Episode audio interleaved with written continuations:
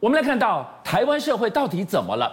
从球棒逞凶到超商大夜凶杀，过去二十四小时，从总统、部长到市长都说要加强社会安全防护，言犹在耳。结果呢，我们看到这则新闻，棒棒棒棒，新店就发生了寻仇，就在人家门口近距离的行刑开枪夺命，把警察跟法律当塑胶吗？人民想问。你如果宣誓拼治安，光靠嘴巴够吗？在这个过程当中，谁在争功，谁在诿过？就像哥，现在台湾的民众都很害怕，因为你出门可能汽车擦撞，被铝棒打头；你在超商当店员，可能被叫出去，因为没有戴口罩。你凭什么管我？就拿刀刺死你。然后呢，你在新店的山上，可能莫名其妙来一个杀手，杀了你之后，当天中午就搭飞机已经离开，警察抓不到。我们的社会到底怎么了？蔡总统昨天晚上，俊相哥他终于抛文了。蔡总统针对最近的超商事件、斗殴事件以及民众不安事件呢，他终于在昨天抛了一个文，跟大家讲三件事情：对于组织性的帮派事件绝不容忍；对于大夜班超商的工作应该要施予援助；对于严重的精神疾病，这种人可能。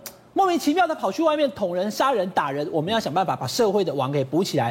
这是蔡总统早就给大家的承诺。可是 Po 这个文晚上 Po 出来，昨天晚上 Po 这个文的时候呢，大家看到的不是总统的文，大家是一边在看网络上总统 Po 文，一边看电视说：“哎呦，怎么会这样啊？新店昨天早上八点居然发生行刑式的。”一个枪决，他直接把人家从脖子这边开了两枪，以后当场就毙命。十秒钟连开四枪，所以说这个东西让人觉得说，好，你今天就算寻仇，寻仇寻成这样子，行刑式枪击，你真的让人家觉得说，台湾治安什么时候走到了这一步了？我跟大家讲吼，虽然我不是跑社会新闻，可是观众朋友，这个案子，这个案子如果破不了，对政府重大威信的一个打脸。俊亮哥，这个冒梯杀手显然是他都已经筹划好了。他在开枪杀人之后呢？你看，他旁边有一台车，因为新店山上没有交通工具，他上了他的这个银色的国产轿车。你知道跑去哪里吗？跑去哪里？新店山上开枪杀人之后呢，就跑到新店一家非常知名的家具卖场，停在他的停车场以后，然后到厕所去把衣服全换了。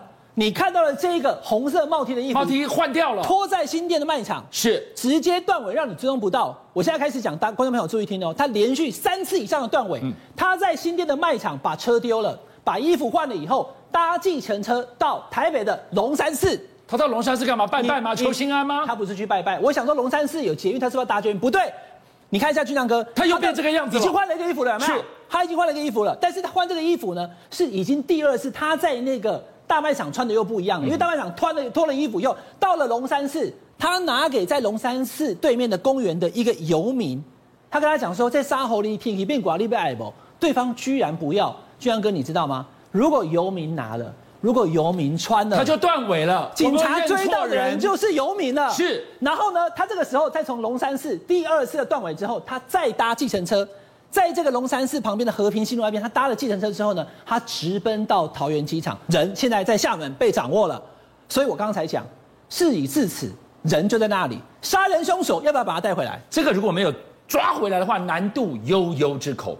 治安开始引发我们关注的，不是这四声枪响，而是几天前的那个玛莎拉蒂的恶煞拿了这个棒子往死里打这件事啊。对，所以其实跟大家讲，我们已经讲了好几次了。我们在我们的报讯跟大家讲，哎呀，棒球棍很危险，但是它可以带，因为它是运动器材。那怎么办呢？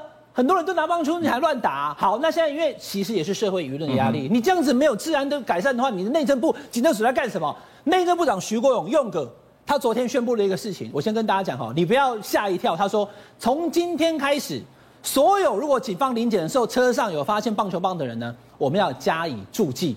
哎，徐进向、黄伟汉，你车上为什么有棒球棒？注记一下，注记注记。哎。我棒球队不行吗？棒球队完蛋了，这下要注意了。昨天晚上徐国勇部长赶快脸书解释，不不不，不是一般人，许俊相可以，黄伟汉可以，是。但是呢，如果你有讨债、地下钱庄、帮派或者是前科的人，我就注记。哦，我就说在因噎废食，你跟人喊八大球棒，我都没在踢球家。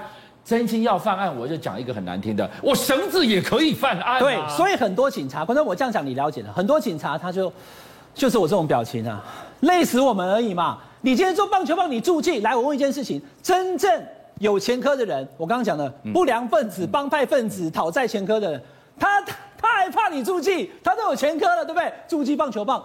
怪怪的，那一般人你说棒球棒，那麻绳可不可以拿来绑人？可以呀。藤条可不可以拿来抽人？可以呀。那不是什么都可以吗？那我拿线子起来打也可以，所以就变成说这个事情感觉像做了什么，但是又像什么都没做，因为他也有没有办法遏制棒球棒打人？看起来警察说只是把他们累死而已。但问题是哦，现在你也不要说政府官员没有注意到治安在败坏，大家都把揪啊，大家买的垮，哎，民怨就沸腾，所以大家开始要抓药铁，可是药铁不能乱开啊。现在重点在这里了哈，所以每一件。事情有民怨的时候，我们要试图的解决民怨。是，但是问题是提出的方法有没有办法对症下药？对，民众也会有反应啊。嗯、超商店员被刺死，半夜清晨五点半。我先讲一件事情，我直接讲答案了哈。俊相哥，这么多起的超商的这些事情当中，难道只有半夜会发生吗？当然不止，也有白天的啊。对啊，那个屏东高速的那个美眉被人家挖眼睛，是大大白天嘛哈。所以我先跟大家讲答案了，不是只有半夜。好，那问题来了，一个店员值大夜，郑文灿灿哥说，那你要不要两个店员值大夜？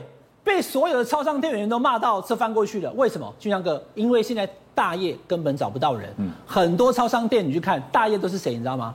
都是店长，因为店长找不到人啊，我只好自己感觉他搬呐，老婆小孩在家里，是每天半夜都是我在，所以我根本找不到人。你跟我讲两个人值大夜，所以有人讲说这个叫做何不食肉糜。你所举出的例子，那最让大家生气的就是陈时中部长，因为陈时中部长昨天他被问到这个问题的时候呢，他居然回答说，店员只是一般人。所以呢，他并没有一定要劝导戴口罩。就像我们看到有人插队的时候，你要劝可以，但是尽力而为就好，不一定要强行为之。听完了之后，大家摔倒。就顾维金在北山那共让恭喜在所有的超商的公司会要求他的员工，你要落实。国家的防疫政策，这只会没有戴口罩，我就劝你戴口罩，就像刷那个 QR code 一样的道理啊。现在很多超商的店员看完以后直接就摔倒，黑人问号，哈，你有没有看杂工？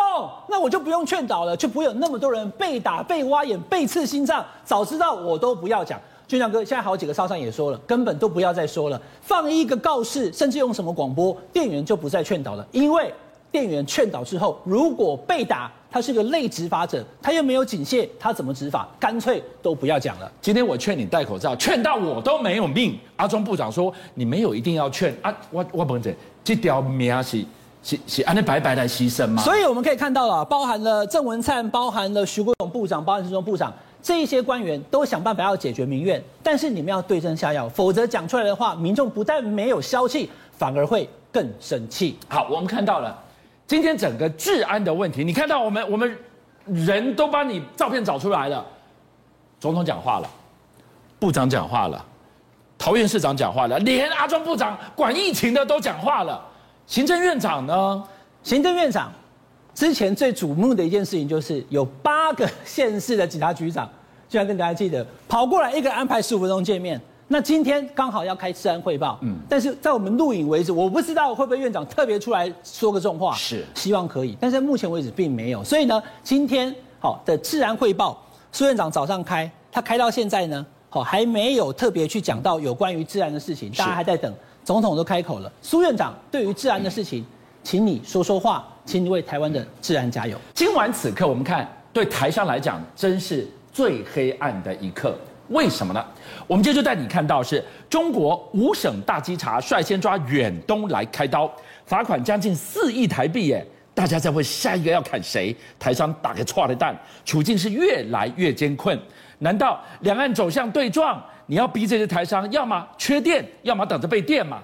政府高喊抗中保台，那请问一下，保护台商？有没有拿出办法呀？好，我先跟大家讲哈，这个新闻我完全不意外。虽然我不是财经专业，但我知道两岸的关系。为什么？观众朋友记不记得之前中国大陆的国台办有公布了三个顽固台独分子，有没有？有，包含了苏贞昌。对，当时我就跟大家讲了，哎，注意喽，为什么有苏贞昌？为什么有游锡堃？为什么吴钊燮？因为这三个人没被选举，杀鸡儆猴，杀了不选举的人，去告诉要选举的人，他们就是榜样。在里面条文当中有讲，所有支持或金援顽固台独分子的企业是不容许在大陆有企业的营运。对，那时候我就想了，那是谁哦？那你一翻哦，我这个并不是直接，我也不要帮中国大陆去讲话，但是你政治上联想你就知道了。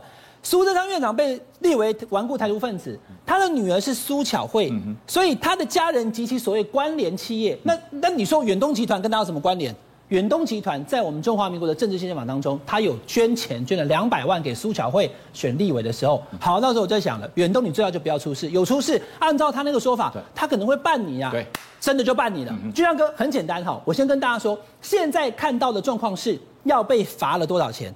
要被罚三亿多的台币，八千万的人民币，这个数字很惊人啊！一次就罚这么多，可是它是分好几个部分，包含了他的员工照顾有问题，包含他欠税，包含他有罚款，他通通一次来。但关键是什么？哈，就这样个，关键是远东集团直接罚钱了事，他连一声都没有吭。所以，台顽固的台独分子不是只有苏贞昌。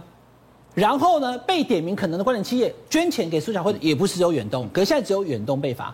照这个情况看起来，没有第四个顽固台独分子，也没有第二个集团的可能性比较高。他就是用这个方式来告诉所有其他的在大陆百分之七十三有上市柜的这一些企业们，你们看清楚了，就是这个榜样，就是这个结果。中国大陆在用经济逼政治，这是中国大陆的一个很厉害的手法。接下来会发生什么事？今天他对他开闸了，那。明年二零二二再来二零二四，那那那我政治现金我怎么给啊？你罚我一次四亿我就怕死了。今天是二零二一年哈，所以俊阳哥讲的很精确。明年二零二二年比较看不出来，因为明年二二二零二二是县市长跟县市议员，所以大集团其实基本上捐谁？捐总统跟捐立法委员。所以我说苏巧慧选立法委员的时候有捐嘛。那他现在这么做以后。就是看下一次我们国内在大陆有营运往来的大企业集团们还捐不捐钱给相关的人，如果都不捐，就证明这是有效的。国台办他是怎么讲呢？他说不支持台独者在大陆赚钱，还干吃饭砸锅的事。你吃我的饭，你还砸我的锅。所以呢，其实中国大陆它不是反民进党或反哪个的，它是反台独，所以被列为是台独顽固分子人才有可能被这样对付。那我今天也不是跟大家讲，所以我们就要配合中国大陆，不是，而是你要看懂。这个动作跟之前的三个台台独顽固分子，他的用意在哪里？就是中国大陆他在出招，他在针对于这些他们锁定而认证的顽固台独分子及其家人跟关联企业，他们真的有办法可以让你感觉到痛。邀请您一起加入五七爆新闻会员，跟俊相一起挖真相。